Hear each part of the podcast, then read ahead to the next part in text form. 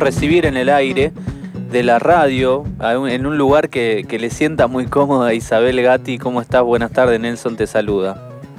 ¿Qué tal, Néstor? ¿Cómo estás? Una alegría estar en otra ocasión con ustedes. Sí, totalmente. Queremos eh, recibirte en el aire para hablar de, bueno, de tu experiencia también alrededor de la comunicación, de la comunicación radiofónica, en toda la experiencia de Signis Argentina y también en, la expertise que ha desarrollado entre iglesia y comunicación en todos estos años.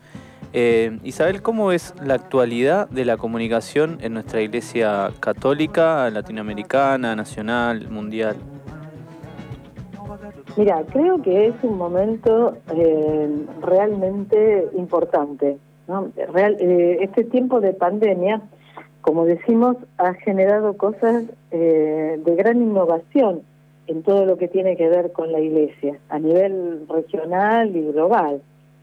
Eh, justamente ¿no? Eh, en los análisis que se hacen en, el ámbito social se dice que este momento de crisis de la humanidad ha potenciado lo que estaba, ha potenciado la desigualdad, pero también ha potenciado, diría, toda la no sé, como el compromiso de solidaridad de, muchas organizaciones. Y evidentemente la Iglesia Católica en muchas de sus expresiones hace años y años y años que justamente está cerca eh, de las personas que se encuentran en, situación de mayor vulnerabilidad.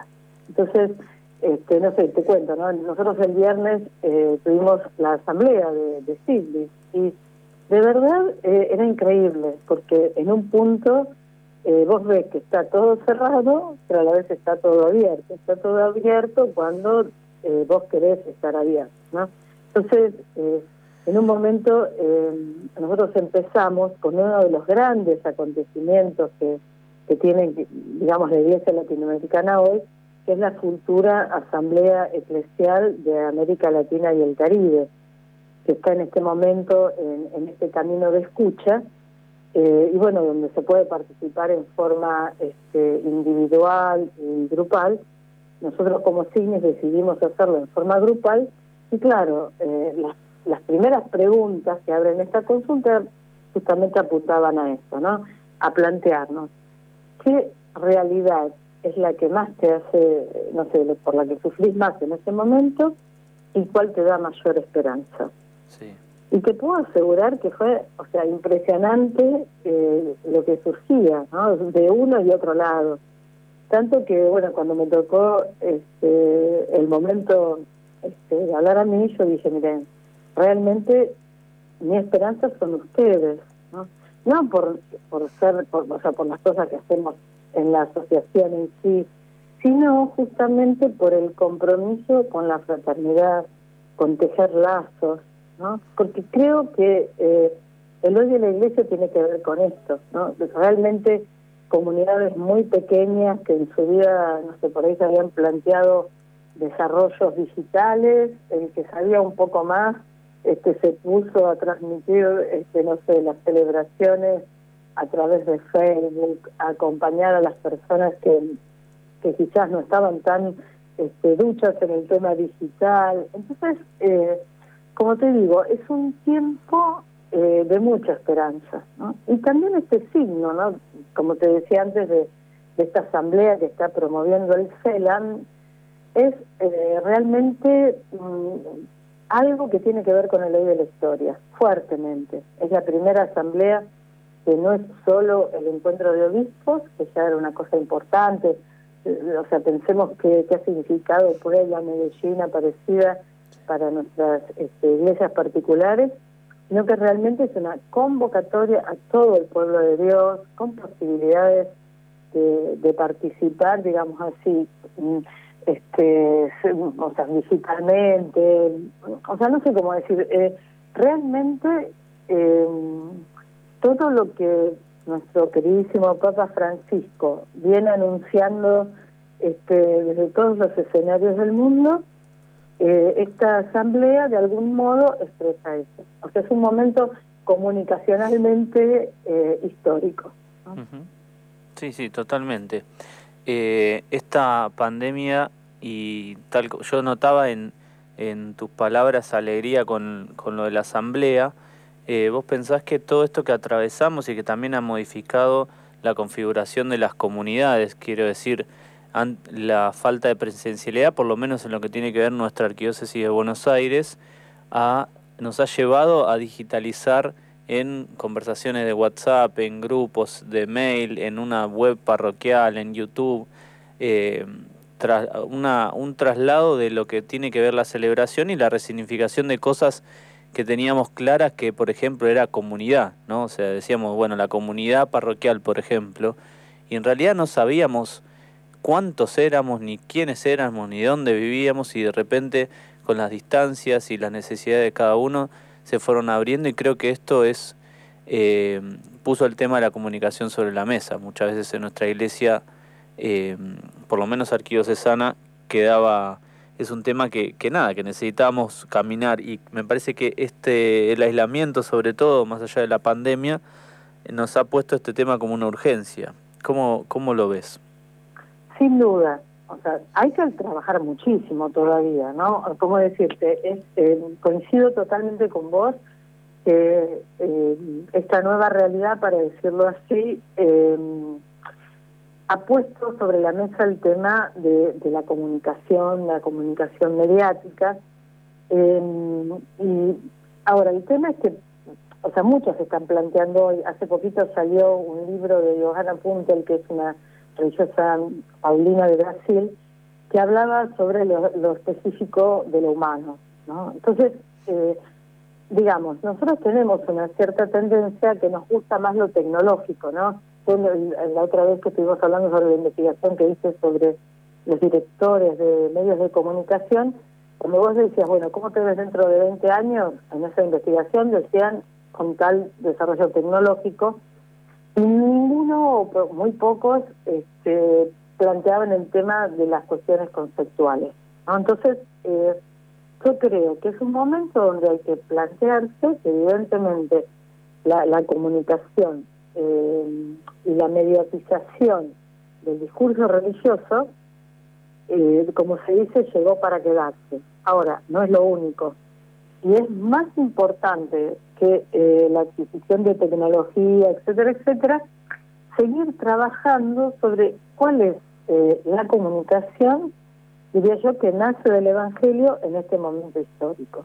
Entonces, yo me auguro que haya como más planes integrales de comunicación, eh, no solamente una preocupación porque nuestro mensaje sea profesionalmente adecuado, y esto tiene que ser así, pero es como decir, para mí es el escalón mínimo.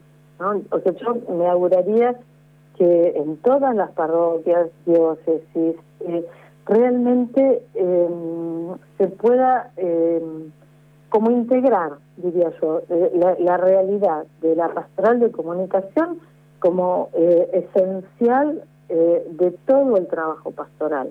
Nosotros necesitamos mensajes para los jóvenes, para las personas eh, de tercera edad, las personas que tienen un gran capital cultural, quienes necesitan otro tipo de mediación para poder acceder a, no sé, digo, a la riqueza y al valor del Evangelio.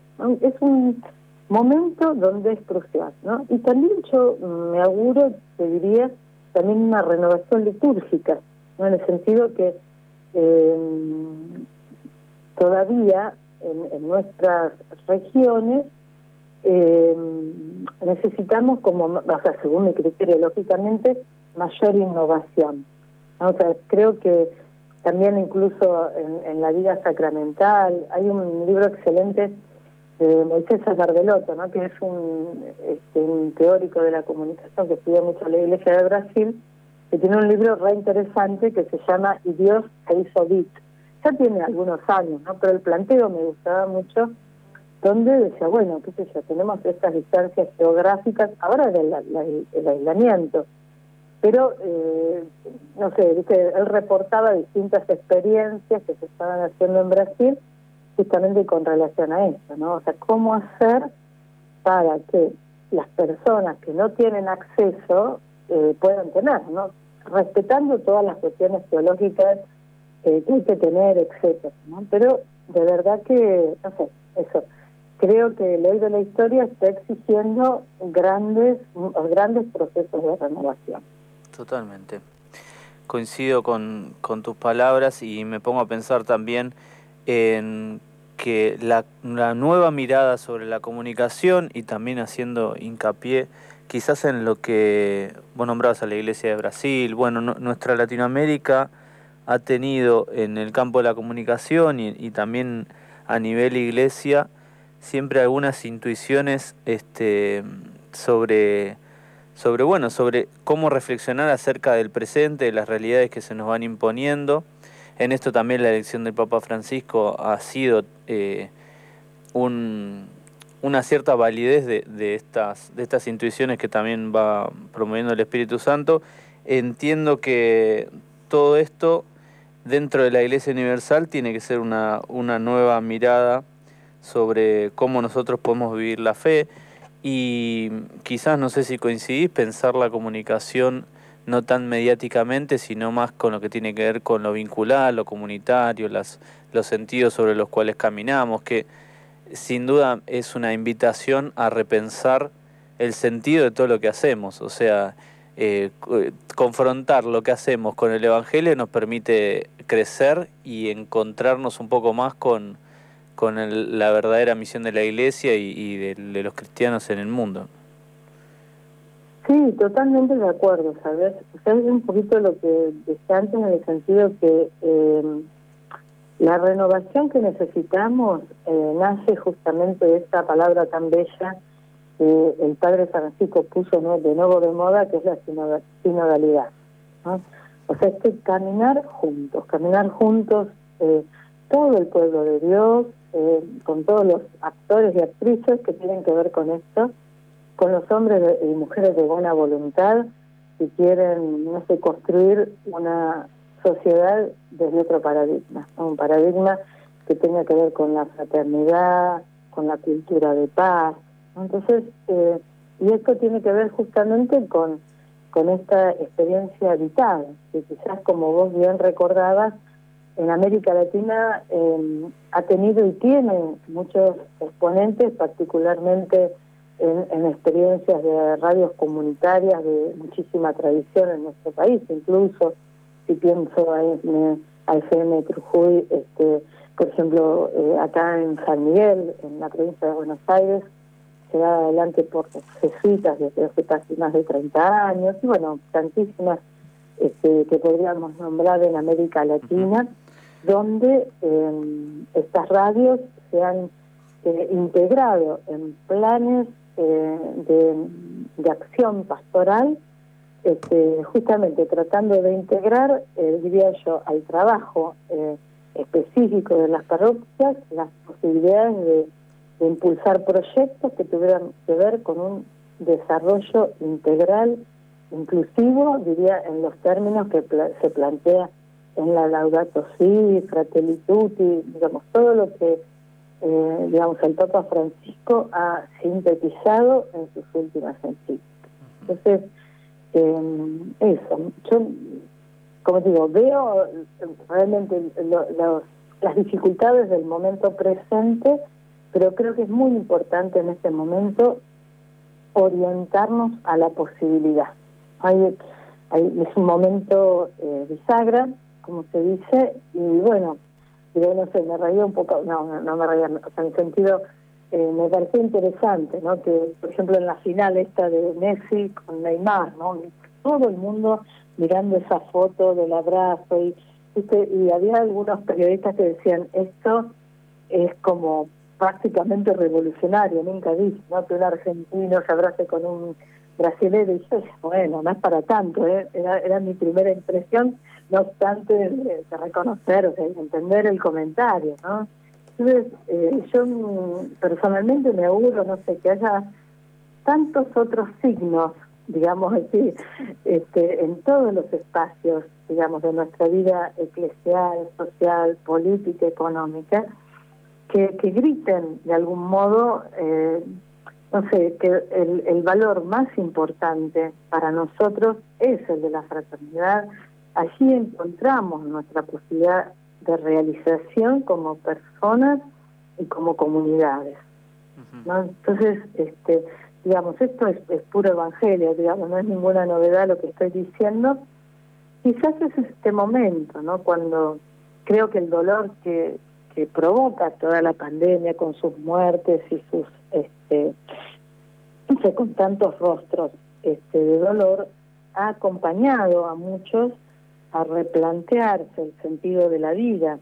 ¿no? Y entonces, eh, no sé, nosotros tenemos un anuncio y creo que, bueno, que de algún modo tenemos que comprometernos eh, cada vez más, por eso valoro tanto este acontecimiento de la asamblea, porque es como un tiempo que nos podemos tomar realmente como, como iglesia latinoamericana para pegar un salto, un salto que es el que requiere este, este momento.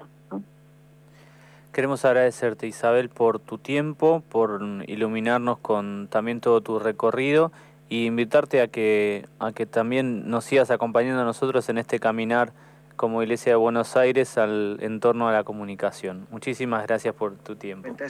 Gracias a vos, por favor, es siempre un gusto y bueno, un, saludo y una cercanía muy grande por todo lo que hacen en, este programa que es fantástico. Muchas gracias. Vive en la ciudad, podcast. Escucha todos los contenidos en Spotify.